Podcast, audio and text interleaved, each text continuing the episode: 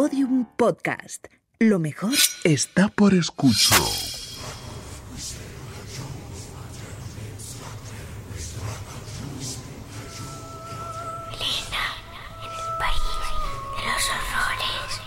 Con Elena Merino en Podium Podcast.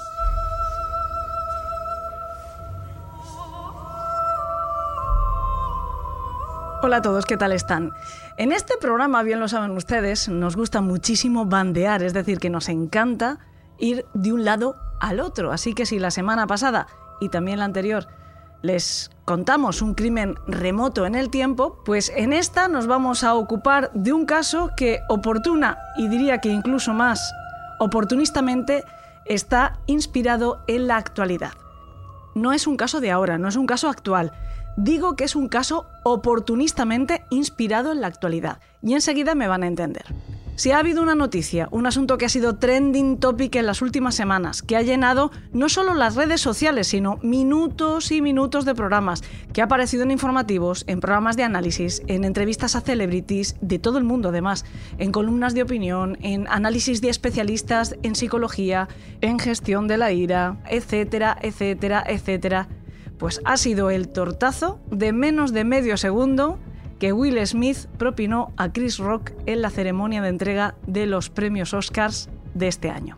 Estoy absolutamente convencida de que ninguno de los que puedan estar escuchándome ahora mismo desconoce a qué me refiero, pero como siempre hay que dejar cierto margen de error para las convicciones propias, pues se lo voy a explicar muy brevemente. La gala de entrega de los premios de la Academia de Hollywood, la gala de los Oscars, que se transmite en directo para todo el mundo, es, estarán de acuerdo conmigo, pues el gran acontecimiento internacional, cultural, pero sobre todo social de esta época del año, por no decir del año entero. Por lo tanto, genera muchísima expectación, sucede con muchísima atención de todo lo que pasa antes, durante y después de esa gala. Hay muchísima cobertura de medios de todo el mundo y por supuesto todos los que participan tienen muchísima presión nada de lo que ocurra durante las tres horas aproximadamente que dura la ceremonia va a pasar desapercibido porque además ya están pendientes, ojo a visor, miles de periodistas, miles de comentaristas, como digo, de todo el mundo, dispuestos a cazar el más mínimo gazapo, la más mínima estridencia, el fallo de guion, etc. Bueno, pues este año lo tuvieron chupao, porque en mitad de la ceremonia, uno de los asistentes, que para más Sinri un rato más tarde se iba a alzar con el Oscar de este año al mejor actor, subió antes de tiempo al escenario, subió sin que nadie le llamase, subió sin ser invitado, se fue directo a por el presentador del premio que tocaba en ese momento y le propinó tal guantazo que le hizo volver la cara. Todo ejecutado con tal grácil coreografía que se dudó que no formara parte del espectáculo y de la broma hasta mucho después de acabar la propia ceremonia. Pero no, la galleta de Will Smith a Chris Rock estaba fuera de guion y también desde luego fuera de lugar, por más que en mi opinión al menos también lo estuviera la broma del presentador que desató la ira de Smith. Pero ¿qué es lo que ocurrió o por qué ocurrió? Bueno, Chris Rock, que era el encargado de presentar el premio a la mejor película documental, es un cómico y también actor norteamericano cuyo humor pues se caracteriza o se ha caracterizado por ser bastante faltón, especialmente con otros famosos. Dicen que no hay mejor muestra que un botón, así que el periódico La Vanguardia recogía estos días algunos ejemplos de bromas hechas en sus monólogos por Chris Rock. A mi parecer no son de demasiado buen gusto, pero yo prefiero que juzguen por ustedes mismos. Les voy a leer algunas. Por ejemplo, en uno de sus monólogos él dijo, estuve en la casa de Michael Jackson y vi a un niño salir corriendo y dijo, ¡Ey, espera, sálvame! haciendo una alusión velada a los rumores malintencionados, sospechas si se quiere, pero en ningún caso acusaciones, sobre una supuesta pedofilia del cantante. Otra de sus bromas la hace sobre el programa American Idol, que es un programa de estos de cazatalentos como pueda ser Factor X. Dice, ¿quién está de juez en American Idol? ¿Paula Abdul? Paula Abdul, juzgando un concurso de canto, es como Christopher Reeve juzgando un concurso de baile. Christopher Reeve es ese entrañable actor al que sin lugar a dudas todos ustedes recuerdan especialmente porque fue quien interpretó la versión más icónica de Superman y que sufrió un terrible accidente de equitación que le dejó paralizado, postrado en una silla de ruedas y necesitando respiración asistida. Finalmente Este actor falleció en 2004, pues con él, con esta persona que necesitaba una silla de ruedas para moverse, hace la broma como jurado de un concurso de baile. Les voy a poner un último ejemplo de broma de Chris Rock, que a mí me parece aún más terrible, en este caso referida a OJ Simpson. Ya saben que OJ Simpson es este exjugador de fútbol americano que mató en 1997 a su ex esposa Nicole Brown y un amigo de ella que se llamaba Ronald Goldman. Es un caso, por cierto, que algún día tendremos que traer a Elena en el País de los Horrores porque es muy muy interesante y tiene mucha tela que cortar. Pero bueno, vamos con la broma. En uno de sus monólogos, Chris Rock dijo, hay que ver la situación de J. Simpson. Está pagando 25 mil dólares al mes de pensión compensatoria. Otro hombre coge su coche y se tira a su mujer en una casa de la que todavía está pagando la hipoteca. No estoy diciendo que debiera haberla matado, pero lo entiendo. Seguro, seguro que hay gente que le hace muchísima gracia este tipo de humor, que lo consideran además humor negro, y desde luego es legítimo. Pero lo que tiene el humor negro es que divierte y ofende, pero no a partes iguales y ni siquiera proporcionalmente. Ofende bastante más que divierte. Pero eso también lo tiene que tener asumido quien lo practica, desde luego. No solo eso, el humor negro busca provocar. No deberían sorprenderse demasiado después con las protestas. Con un tortazo sí, desde luego, pero con protestas no deberían de sorprenderse. En el caso de los Oscars, Rock hizo un chiste sobre Jada Pinkett Smith, la mujer de Will Smith, que es también actriz, presentadora, productora, etc., muy conocida por su papel como Niobe en Matrix. Una curiosidad es que ella y Rock han coincidido en una película, solo que no actuando de cuerpo presente, sino sus voces, porque ambos ponen voces a personajes de la versión original de la película Madagascar, Rock es la cebra Marty y Pinkett Smith es el hipopótamo Gloria. Bueno, Jada padece un grave problema de alopecia femenina que durante mucho tiempo pues, ha tenido consecuencias psicológicas para ella. Y de hecho trató de ocultarlo, de disimularlo durante todo ese tiempo, hasta que por fin, en 2018, prefirió hablar abiertamente del problema y empezó a lucir, no sé si es demasiado aventurado decir que orgullosamente, como dicen las revistas del corazón, pero sí sin complejos, su cabeza tal y como es actualmente al natural o como ella prefiere llevarla para que tenga un buen aspecto. No sé si han tenido ocasión de verla, pero va completamente rapada. Y si me permiten la frivolidad, he de decir que está preciosa. Lo está con pelo, pero también lo está sin él. En fin, que a Rock no se le ocurrió otra idea que dirigirse a ella durante la ceremonia y decirle esto. Jada, I love you. G.I. Jane 2, can't wait to see it. Dice algo así como Jada, no puedo esperar a ver La Teniente O'Neill 2. Se acordarán que esa es la película protagonizada por la actriz Demi Moore que se afeitó la cabeza para interpretar a la protagonista, Jordan O'Neill, que según el argumento pues es la primera mujer en recibir entrenamiento de los Navy SEAL. Aquello fue un verdadero boom, como lo es todavía en esta sociedad nuestra, en la que una mujer que hace eso, que se rapa la cabeza, es señalada como un bicho raro, como con un sinfín de etiquetas más, o como ocurrió en esto que les estoy contando en la ceremonia de los Oscar, que es susceptible de ser blanco de burlas y de mofa. Pero en fin, solo hay que ver la cara que puso Jada para valorar la gracia que le hizo a ella que se hiciera burla de un aspecto de su físico. ¿Justifica esto ninguna clase de violencia contra el cómico? No, rotundamente no. Por supuesto que no. Pero, ¿justifica la violencia de Will Smith que admitamos la violencia que hay también implícita en cierta clase de burlas? Pues yo creo que tampoco debería de ser así. Pero esa es solo mi opinión, que doy un poco con la intención de que se reflexione sobre ello, porque Will Smith ha sido rápidamente cancelado. Esa nueva justicia social que se aplica en todos los casos y que tiene solo dos velocidades, máximos o mínimos, y por lo tanto es de todo menos justicia. Pero parece que a Chris Rock le está yendo mejor que nunca. Y desde luego yo no estaría de acuerdo con que se le cancelase, que conste, pero creo que tampoco es un héroe. De toda la gente que estamos opinando de esto, que somos todos, el mundo es una gran barra de bar donde nos reunimos miles de cuñados a decir nuestras cosas, una de las personas que me ha parecido más sensata y más ponderada valorando esta situación es la actriz Ana Millán. Hay que ver qué maravilla de cabeza tiene esta mujer. Y que se pronunció sobre esta historia en el programa de María Casado Las Tres Puertas de Televisión Española. Quiero que la escuchen. ¿Tiene que tener límites el humor? Tiene que tener límites la sensibilidad. Si tú me haces una broma y ves que no me río, recula. No insistas. No te puedes reír de alguien que está enfermo. Tampoco te puedes levantar y darle un bofetón a nadie. Porque entonces pierdes. Los dos me parecen... Me parece que no estuvieron acertados. También te digo que me hubiera gustado mucho más que ella se levantara y le dijera, disculpe señor, no se puede reír usted de que yo haya perdido el pelo. Puede que algunos de ustedes estén pensando que todo este asunto pues no tiene mucho que ver con lo que va normalmente Elena en el país de los horrores. Sobre todo lo deben de estar pensando esos que están empeñados en saber más que yo misma de qué va este programa, ya saben, esos, los de la esencia, los de que hemos cambiado mucho, etc.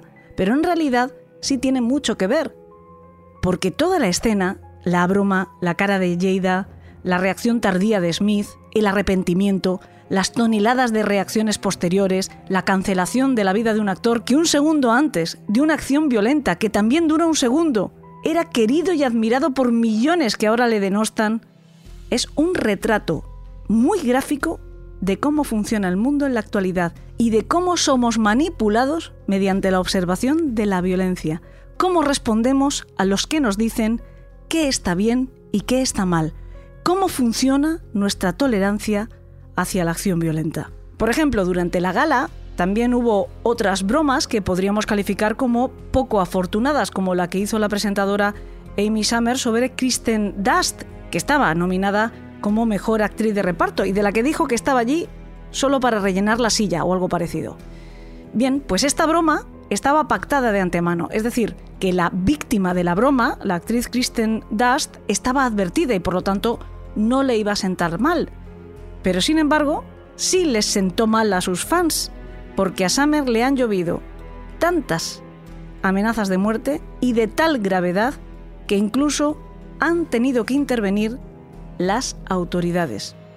En fin, que yo creo que si puede servir para algo un podcast como este, un programa sobre criminología, sobre crónica negra, sobre horror o como se nos quiera etiquetar, más que para difundir historias horribles, es para hacernos reflexionar sobre esas historias, para hacernos reflexionar sobre los hechos que narramos aquí. Y tal y como está el panorama, ya lo ven, tenemos mucho en lo que reflexionar. Pero bueno, me salgo ya de este rol de predicador, que a veces es necesario, pero también es bastante incómodo, y voy a presentarles el caso criminal, porque lo hay, del que vamos a hablarles hoy. Yo les decía al principio que íbamos a ser oportunistas con la actualidad. Y sacaba a colación pues todo este asunto de Will Smith y de los Oscars, porque me vale de percha para contarles un caso que probablemente muchos de ustedes desconocen. Después del episodio del tortazo, Smith sí fue invitado a subir al escenario del Dolby Theater de Los Ángeles para recoger el Oscar al mejor actor por su interpretación de Richard Williams, el padre de las tenistas Venus y Serena Williams, en la película King Richard que en España se ha titulado El método Williams y que narra la historia de cómo este hombre consiguió que sus hijas se convirtieran en las dos grandísimas estrellas del tenis que son.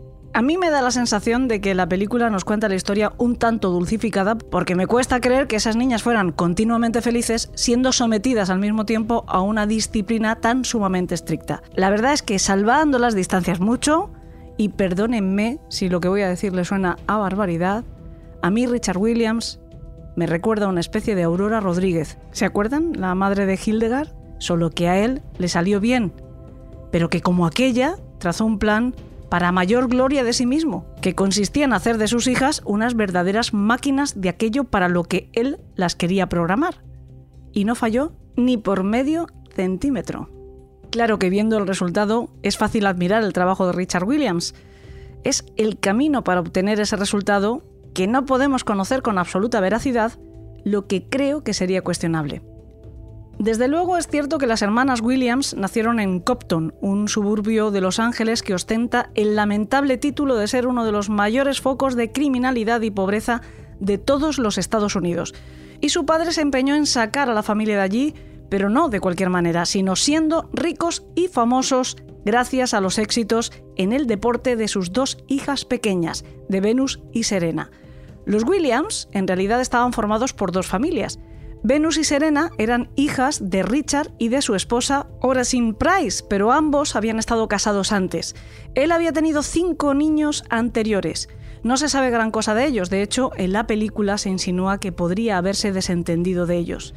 En cuanto a Orasin, también aportaba tres hijas de un matrimonio anterior del que había enviudado. Yetunde, a la que en la película se refiere como Tunde, que era su nombre familiar, nacida en 1972 y de quien vamos a contar su trágica historia dentro de un momento, Lindreya, nacida en 1974, que acabaría convirtiéndose en diseñadora web, e Isa, nacida en 1978 y que en la actualidad es abogada. En sus memorias Black and White, The Way I See It, blanco y negro, la forma en la que yo lo veo, Richard Williams, revela algunos pasajes bastante desagradables de su primera juventud, en los que además se pone a sí mismo como ejemplo al pasar de víctima a victimario. Él nació y se crió en Shreveport, en Luisiana, un bastión del Ku Klux Klan, al menos cuando él era un niño. En el libro cuenta que como resultado de una pelea infantil, en la que le apuñalaron la pierna con un clavo de ferrocarril, se quedó cojo de por vida. También explica que fue atropellado, que le golpearon la cabeza con un bate de béisbol, con una botella y con una linterna, y que todo eso fueron ataques de blancos porque él era negro. Dice que cuando tenía 8 años solo sentía muchísimas ganas de matarlos a todos, así que empezó una guerra contra la raza blanca. Richard Williams de joven estuvo metido en muchísimos altercados. Apuñaló a un hombre en el cuello con un picayelo, golpeó a otro con un hueso de ternera. Se disfrazó como un miembro del clan para esconderse debajo de la capucha y acercarse a un granjero al que golpeó con un palo. Después salió corriendo hacia el bosque, pero los vecinos soltaron a los perros que salieron corriendo hacia él. Williams sacó una onda y trató de tirarles piedras, pero los perros no se rindieron, así que cogió un rifle disparó contra uno de ellos y lo mató. Le arrestaron muchísimas veces. Estaba tan harto que incluso incendió la casa del sheriff y amenazó de muerte al último oficial que lo había detenido. Afortunadamente no cumplió su palabra. Ya en California, casado con Orasin, en el año 1978, según él mismo ha contado, vio un día en televisión la noticia de que la tenista Virginia Ruzici había firmado un contrato millonario por ganar un torneo importante y comprendió que ese deporte podía ser el vehículo para sacar a su familia de Compton y de la precariedad. Así que le dijo a su mujer que tenía que tener más hijos para poder llevar a cabo su plan. Después comenzó a practicar él mismo tenis con un hombre conocido como Old Whiskey, a quien de hecho pagaba con alcohol. Y fue entonces, además, antes incluso de concebir a sus dos hijas campeonas, cuando ideó su famoso método que plasmaría en un cuadernillo de 78 páginas con todos los detalles para convertir a sus dos hijas, aún por nacer, aún incluso, como digo, por concebir, en estrellas de tenis. Venus nació en 1980 y su hermana Serena un año más tarde. El entrenamiento, siguiendo desde el primer día meticulosamente el plan diseñado por Richard, comenzó cuando tenían cuatro años en declaraciones que haría después su padre a la prensa, dijo que se arrepiente y que tendría que haberlas dejado ser niñas hasta los seis. Lo hacían en unas canchas de tenis públicas que hay en Atlantic Avenue y en Copton Boulevard. Richard bautizó al sitio irónicamente como The East Copton Hills Country Club. Al contrario de lo que aparece en la película en la que vemos como él y sus hijas son acosados continuamente por los pandilleros de las bandas del barrio, él ha declarado alguna vez a los periodistas que le ayudaban, que de hecho estos pandilleros eran quienes vigilaban a las niñas durante los entrenamientos y que eran sus protectores. En la película, de hecho, hay una escena en la que acosan directamente Atum Day y me da la sensación de que es una especie de reminiscencia, de guiño, de eco de lo que tendrá lugar en la realidad muchos años después y que no se menciona directamente en ningún momento en la película. Pero volviendo al famosísimo método Williams, su estrategia incluía colgar carteles con lemas al más puro estilo propagandístico o adoctrinador en el patio de su casa con frases como Venus, tienes que tomar el control de tu futuro, Toda la familia, también la madre y las otras tres hermanas, estaban involucradas en el proyecto.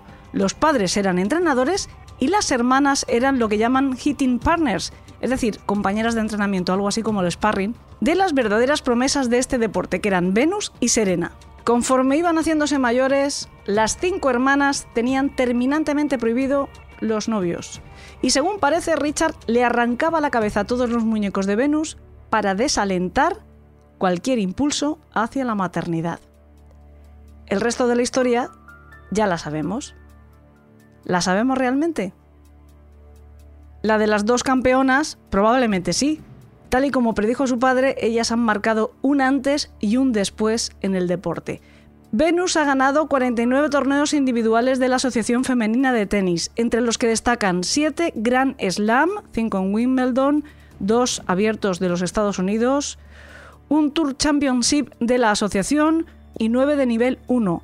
En dobles ha conseguido 14 títulos de Grand Slam y 2 de la asociación nivel 1. Todos ellos junto a su hermana Serena. También ha logrado 4 medallas de oro en Juegos Olímpicos. En 2002 se convirtió en la primera jugadora afroamericana en ser número uno de la WTA, que es la Asociación Femenina de Tenis. En cuanto a su hermana Serena, ha ganado un total de 39 títulos de Grand Slam, 23 de ellos individuales, récords en era abierta tanto entre mujeres como entre hombres, 14 en dobles femeninos, todos junto a su hermana Venus, 2 en dobles mixtos, 4 medallas de oro en Juegos Olímpicos, una Copa Federación, 2 Copas Hopman, además de ser la única tenista en haber completado el Golden Slam de carrera en las dos modalidades, individuales y dobles, y ha ostentado la primera posición del ranking de la WTA durante 319 semanas. Todo esto es muy alucinante y sin embargo, un terrible acontecimiento empañó irreparablemente todo este magnífico camino hacia la gloria de las dos hermanas Williams. En el año 2003, Serena ganaba la Copa Hopman y el Abierto de Australia, tanto el individual, logrando así de forma consecutiva los cuatro Grand Slam y convirtiéndose en la séptima jugadora de la historia en conseguirlo, y el de dobles junto a su hermana Venus. También ganaba Wimbledon, en este caso contra su hermana, con quien jugó la final. Pero todas estas victorias, las de los años anteriores, todas las que aún estarían por llegar, nada valen ante la verdadera gran pérdida de las hermanas Williams. La muerte de Yetunde, la mayor de ellas, víctima de asesinato. Cuando a principios de los 90 Richard Williams consiguió convencer al entrenador Rick Machi del potencial de sus hijas Venus y Serena, este se comprometió a entrenarlas gratis a cambio del 15% de las ganancias desde el momento en el que fueran profesionales y a cambio de permitir a toda la familia Williams trasladarse a vivir a fondos pagados hasta Miami, donde él tenía su club. De esta forma, papá Williams consiguió sacarles por fin del peligroso suburbio de Copton, que era uno de sus principales objetivos. La única que no quiso seguirles fue Yetundai, porque había comenzado sus estudios de enfermería y su vida estaba ya muy integrada en Los Ángeles. Yetundai siempre presumió de mantener los pies muy en la tierra. Todas las semanas, incluso cuando Venus y Serena llegaron al mismísimo Olimpo, se han mantenido muy unidas, pero pisando tierra firme. Yetundai siempre quiso vivir de su propio trabajo como enfermera a tiempo parcial en el Centro Médico San Francis en Linwood o como copropietaria de un salón de belleza llamado Headed Your Way en Lakewood, que abrió con una antigua compañera del instituto, aunque también echaba una mano a sus hermanas Venus y Serena, haciendo las veces de asistente personal. De hecho, se la pudo ver junto a ellas en ese Wimbledon que las enfrentó del año 2003. Tundai tuvo una relación con un tal Jeffrey Johnson, con quien tuvo un hijo en 1992, Jeffrey Jr., y cinco años más tarde se casó con un chico llamado Byron Bobbitt, con quien tuvo dos hijos más, Yastas y Jair, de 9 y 5 años en el momento de los hechos que estoy a punto de contarles. En el año 2000 parece ser que había comenzado una relación con un tal Roland Wormley, con quien estaba en el momento de su muerte. De hecho, hubo quien lo relacionó de manera indirecta con el asesinato. Ocurrió el 14 de septiembre. Era domingo. Tundai había ido con sus tres hijos a casa de una vecina enfrente de su nuevo domicilio, una casa por la que había pagado medio millón de dólares en un exclusivo barrio en la ciudad de Corona. Iban a ver el boxeo, el combate entre Oscar de la Hoya y Shane Mosley, que empezaba alrededor de las 9 de la noche. Sin embargo, poco después del primer round, Tunday dejó a sus hijos allí y salió a hacer una cosa que no llegó a explicar. en realidad iba a buscar a su novio, que estaba con unos amigos en su antiguo barrio, en Copton, a unos 65 kilómetros de distancia. Se supone que el coche, un todoterreno, GMC Yukon Delany de color blanco, era de ella, pero él se subió por el lado del conductor. Según dicen las crónicas del suceso, estaban los dos charlando dentro del coche todavía aparcado enfrente de una casa situada en el 1100 de East Greenleaf Boulevard, en cuya esquina vieron a un tipo que tenía algo en la mano. Lo que tenía era una AK-47. Robert Maxfield, de 28 años, el tipo que sostenía la AK-47, disparó una ráfaga de media docena de tiros contra el vehículo. Uno de ellos impactó en la cabeza de Tunday por la nuca. Todo sucedía a unas pocas manzanas de las canchas de tenis donde habían empezado a practicar sus hermanas Venus y Serena cuando tenían cuatro años. En realidad, había dos tiradores, porque al mismo tiempo, un colega de Maxfield, un tal Aaron Michael Hammer, de 22 años, disparaba una pistola con un calibre similar a su edad, un calibre 22, contra el vehículo, solo que los tiros no impactaron contra ningún pasajero. Wormley salió de allí derrapando ruedas, pero fue demasiado tarde. La chica moriría irremediablemente. Él, que todavía no era consciente de la gravedad de su pareja, condujo 15 kilómetros hasta Long Beach Boulevard, donde estaba la casa de su propia madre antes de llamar a los servicios de emergencia. La explicación de un comportamiento tan particular fue que él mismo estaba en libertad condicional y sabía que iba a meterse en problemas. De hecho, él acusa todavía hoy a la policía de que en lugar de atender a Yetunday en primer lugar, perdieron el tiempo, uno que podría haber supuesto que ella sobreviviese, a su parecer, en detenerle a él bajo sospecha de robo a mano armada. La mujer moriría poco después de llegar al hospital. Sus hermanas estaban a miles de kilómetros de allí y la una de la otra cuando lo supieron. Serena se encontraba en Toronto grabando un episodio de la serie Street Time en el que participaba y Venus estaba en Nueva York disfrutando de la Semana de la Moda. Según parece, la casa frente a la que estaba estacionado el coche de Jetundai era una casa de crack de la banda Soulside Cropton Crips. Algunas crónicas dicen que la policía sospechaba que el verdadero objetivo de este tiroteo era en realidad Roland Wormley, el novio de Jetundai, quien pertenecía o había pertenecido a otra banda rival llamada los McMafia Crips y que de hecho estaba en libertad condicional después de haber sido condenado por tráfico de drogas y delitos con armas, pero no hay confirmación clara de este dato. Hammer, el segundo tirador, el de la pistola del calibre 22, fue detenido en cuestión de horas. Tuvo que enfrentar cargos por asesinato, pero en el juicio fue finalmente absuelto. Eso sí, pagó tres años de prisión por estar en posesión de un arma de fuego mientras se encontraba en régimen de libertad condicional. Sin embargo, Maxfield, el primer tirador, el de la AK-47, que sí pertenecía a la banda de los Crips y que fue quien realmente mató a Yetundai, no fue detenido hasta enero de 2004, después de meses y meses de seguimiento e investigación por parte de la policía. Consiguieron arrestarle durante una redada en Athens, en California. Y las dificultades para meterla entre rejas no iban a acabar ahí, porque por dos veces tuvo que declararse nulo su juicio al no llegar a ningún veredicto el jurado. Por fin y por último, aceptó un trato por el que iría 15 años a prisión con posibilidad de libertad condicional al declararse sin oposición a un cargo de homicidio voluntario. De hecho, en marzo de 2018 salió en libertad condicional después de 12 años de cumplimiento. Lo consiguió por buen comportamiento. Pero apenas unos meses después, en agosto, volvía a ser detenido. La verdad es que a estas alturas no sabemos si sigue libre o ha reincidido en algún delito. Venus y Serena, en honor a su hermana Yetundai, abrieron en 2016 un centro comunitario en Copton, cuyo objetivo, según declaran, es trabajar para garantizar que las víctimas directas o indirectas de la violencia sin sentido tengan acceso completo a los recursos existentes y que donde hay escasez de servicios se creen nuevos recursos. En la actualidad, Richard Williams, que tiene 78 años, convertido en controvertido héroe por la oscarizada película, se encuentra en una situación bastante delicada, sobre todo de salud. el mismo año en que murió Tom Day, se divorció de la madre de sus hijas y empezó a dejarse ver con una nueva pareja, la Keisha Graham, una chica de la misma edad que Serena con la que se casaría en 2010 y con la que tendría un hijo, Dylan, un par de años después, y de la que también acabaría divorciándose en 2017. Pero justo un año antes, sufrió un par de derrames cerebrales bastante severos que le dejaron incapacitado.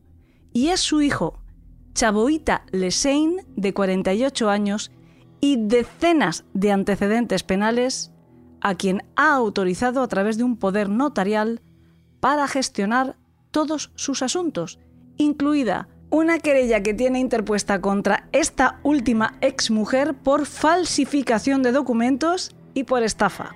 Pero verán que esto puede ser como poner la zorra al cuidado de las gallinas, porque según los registros del Tribunal del Condado de San Lucie en Florida, Chaboita se ha enfrentado a procedimientos civiles o penales en los tribunales 61 veces y aún tiene 5 casos abiertos. Una verificación de sus antecedentes penales en el estado de Florida muestran que Lesein fue acusado por primera vez de agresión con agravantes contra una mujer embarazada en 1998, aunque el caso se sobreseyera. Tres años más tarde fue acusado de agresión y no se declaró culpable. En 2007, el informe lo señala como un infractor habitual de tráfico y recibió cuatro años de libertad condicional por conducir con una licencia anulada. Durante los siguientes siete años fue acusado de alteración del orden público y de peleas, varios delitos de tráfico, resistencia a la autoridad, violencia doméstica, aunque nunca fue condenado. Hubo varios casos que fueron sobreseídos, pero esto puede pasar cuando una víctima, después de denunciar, se niega a declarar. Tiene varias empresas, incluida una que se llama Chaban Enterprises, que es de música, cine y entretenimiento. Bueno, pues en 2015 Chaban fue demandada por un ex empleado por hacerle trabajar hasta 12 horas al día, 7 días a la semana y no recibir pago regularmente. El juez ordenó que este ex empleado fuera compensado con 10.000 dólares en salarios no pagados y daños y perjuicios.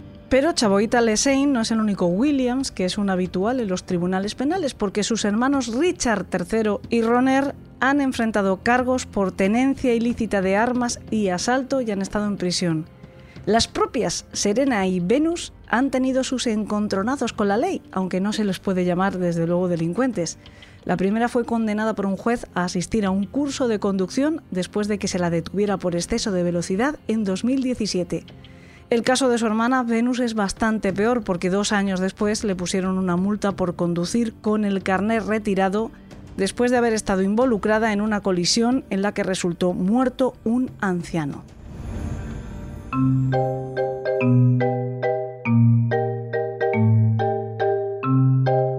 Elena, en el país de los horrores.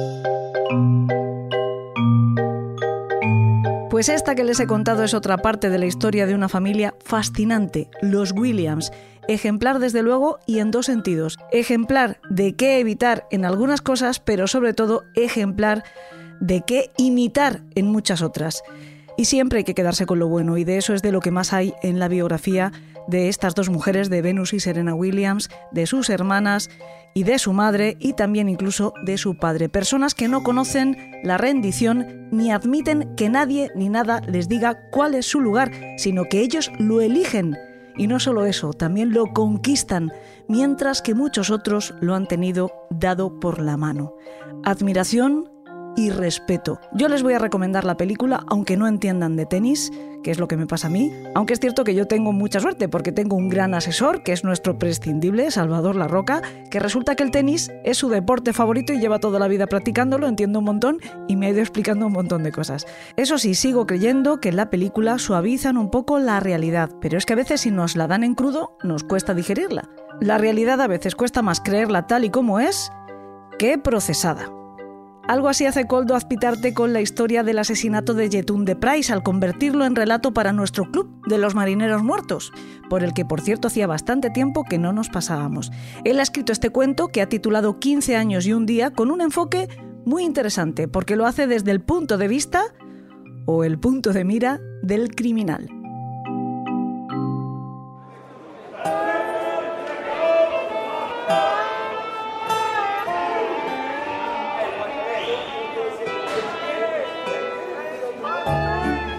No sé por qué las condenas siempre tienen ese día de más. No te condenan a 10 años, una cifra redonda, sino a 10 años y un día. Y ese día es el peor de todos porque estás ansioso por salir del agujero en el que te han enterrado y a la vez tienes miedo de volver al barrio donde creciste, a las calles donde todo ocurrió. Pocos te lo dirán tan claro, pero todos tenemos miedo de salir. Los barrios cambian, la gente se muda o muere y es imposible volver a casa porque nada será igual que cuando lo dejaste. Creo que fue Heráclito el que dijo, ningún hombre puede cruzar el mismo río dos veces porque ni el hombre ni el agua serán los mismos.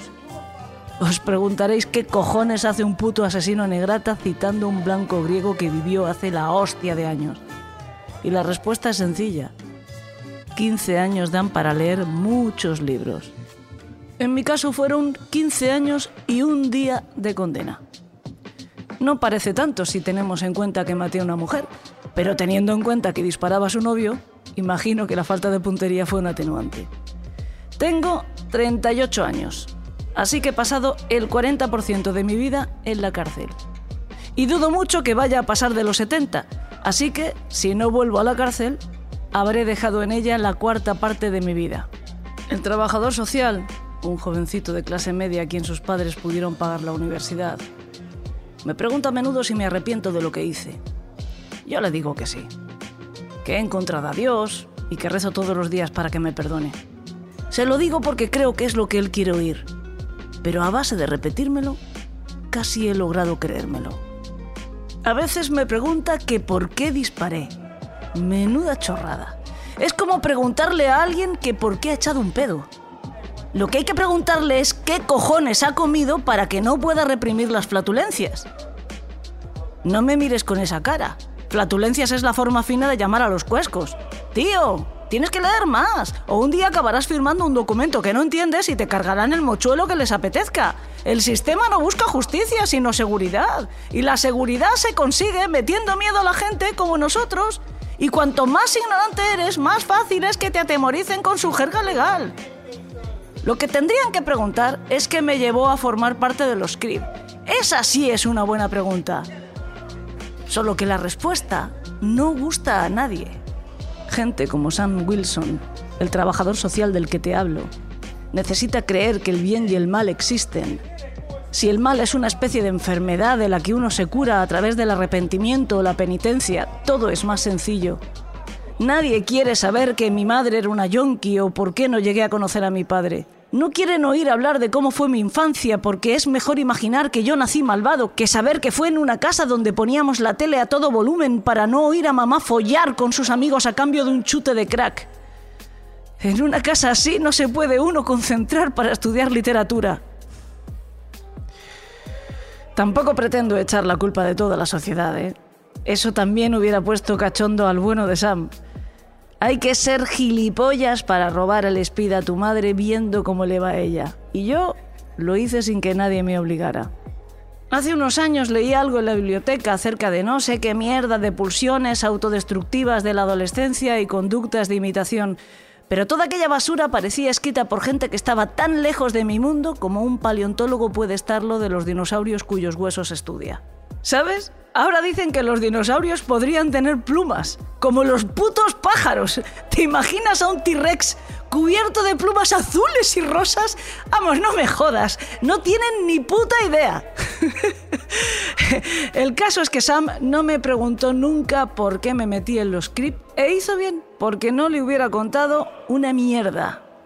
Si uno es negro y nace en Compton y no es el puto Steve Urkel, o te haces poli o te metes en los script. Y yo no tenía madera de poli. Compton no es un pueblo pequeño, pero la pasta de Los Ángeles no llega hasta nuestra ciudad. Según la Wikipedia, el 85% de los habitantes de la ciudad estamos bajo el umbral de la pobreza. Y estoy seguro que si hubiera una estadística para negros, la cifra sería aún mayor. En Compton, los Crips, nos hacemos respetar. Tuki me aseguró que éramos una escisión de los Panteras Negras porque ellos no tenían los cojones para hacer lo que había que hacer. La Pasma dice que somos una banda de traficantes, pero eso no es cierto. Defendemos nuestro territorio, eso es todo. El problema de formar parte de una banda es que automáticamente otras bandas son tus enemigos. No es algo que ocurra de un día para otro, pero es algo de lo que te das cuenta siempre que sales de tu territorio. Los putos latinos están por todas partes. Los Bloods con sus camisetas rojas y sus jodidas Bs dibujadas con los dedos. No hacen más que provocarnos. Así que lo normal es que nos defendamos, ¿no? El problema de Copton es que no hay curro. Y la única manera de sacar algo de pasta es trapicheando. Y claro, todo el mundo quiere trapichear. Si ves un payaso de rojo tratando de colocar un poco de María en tu territorio, le tienes que dar una lección, porque si te ven débil, si te ven débil, mañana ya no tendrás territorio. Por eso disparamos al payaso de Roland. Se las daba de muy guay con su sub nuevo. Todos sabíamos que era de los Linehood Pyrus y que si se acercaba a una de nuestras casas de suministro era porque quería buscarnos la boca. Aaron y yo estábamos de guardia en la puerta y fue él quien reconoció a Roland. Le habíamos advertido que no pisara nuestro territorio, así que Aaron sacó su 22 y le hizo unos disparos a modo de advertencia. Y el cabrón de Roland no solo no se dio media vuelta, sino que aceleró su sub como si fuera prueba de balas. Así que yo agarré la K-47 que teníamos detrás de la puerta y le disparé. Quería acojonarle, y cuando la ventanilla del copiloto reventó, el cagao de Roland dio media vuelta dejando rueda. No me hubiera importado reventarle la cabeza. Y no fue hasta unas horas después cuando supe que iba con una chica en el coche. Yo no quería matarla. No tenía nada en contra de ella.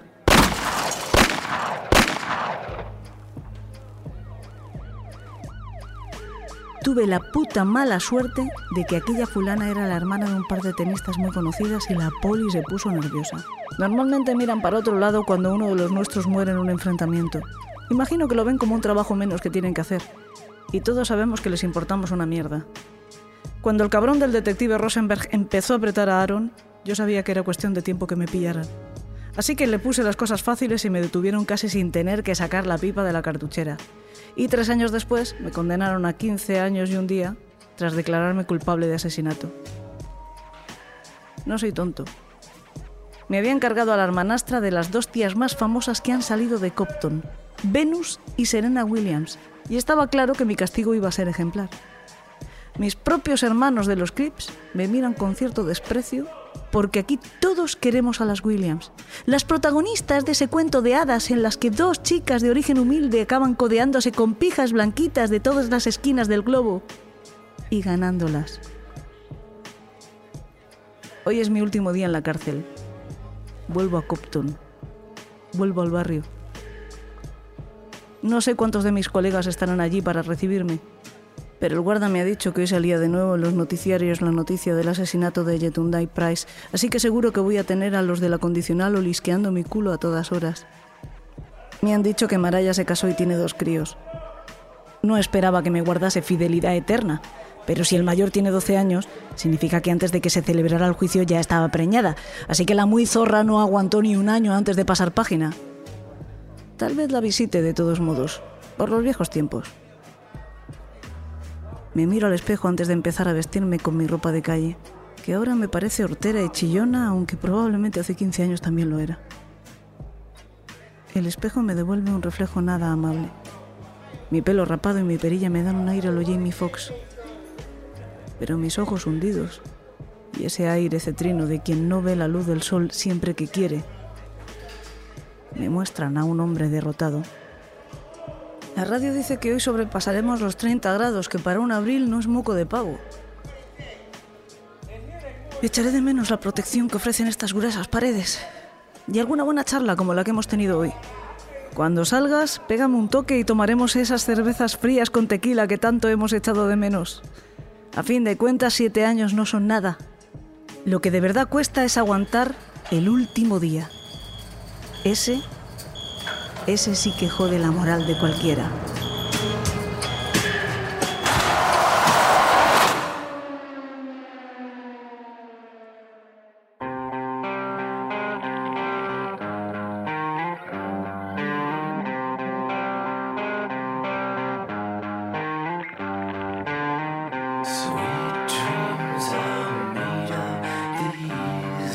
Bueno, señores, estamos por irnos y por eso me voy a permitir volver a ponerme filosófica para el breve editorial con el que cerramos a veces el programa. Aunque hoy no les voy a decir nada que ustedes no sepan, pero pensar en el caso que les he contado me hace tenerlo muy presente. Pienso que muchos de nosotros aspiramos al éxito como si fuera el Shangri-La. Hablo del éxito que cada uno interpreta a su manera. Para unos es hacerse famoso, para otros es ganar mucho dinero. Para otros es hacer crecer su empresa, conseguir un buen puesto o ser el número uno de su promoción, en fin, el éxito en el sentido más amplio de la palabra. Lo que quiero decir es que nos fijamos esas metas ambiciosas como si al alcanzarlas nos fuéramos a poner a salvo. Me recuerda cuando éramos niños y jugábamos a que te pillo y al subirte un escalón y gritar casa conseguías inmunidad. Es algo tan ingenuo como eso. La verdad es que no existen las metas. O sí, pero son metas volantes, como en la vuelta ciclista. Cuando tienes éxito, no has llegado al Sangrila.